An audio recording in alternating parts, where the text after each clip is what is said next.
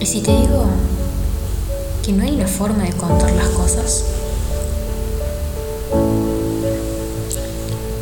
¿Y si te digo que no hay una forma de pensar la historia?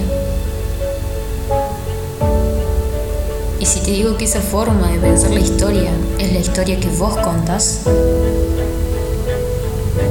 En nuestros pensamientos tenemos en cuenta ciertos hechos, sucesos que están atravesados por nuestra forma de ver la historia, que a su vez esa forma de ver la historia está determinada por la sociedad en la que vivimos, lo que llevamos con nosotros, nuestros intereses.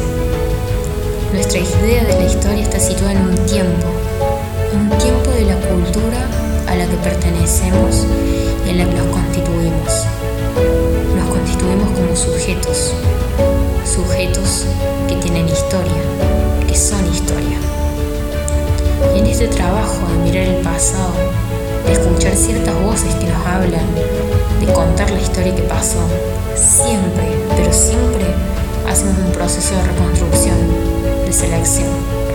Porque todo, lo que se dice todo, no lo sabemos, no lo contamos.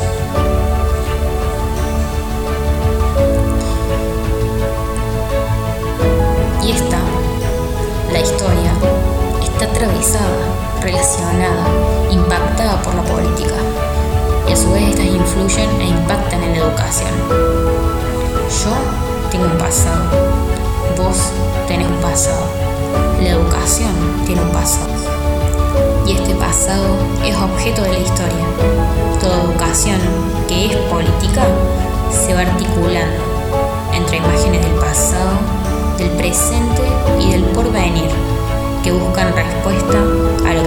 pasado y qué podemos hacer hoy. Historia, educación, política, escuela, contar, hablar, escuchar. Todo está relacionado. ¿Sabes por qué? Escucha, reflexiona y cuestionate.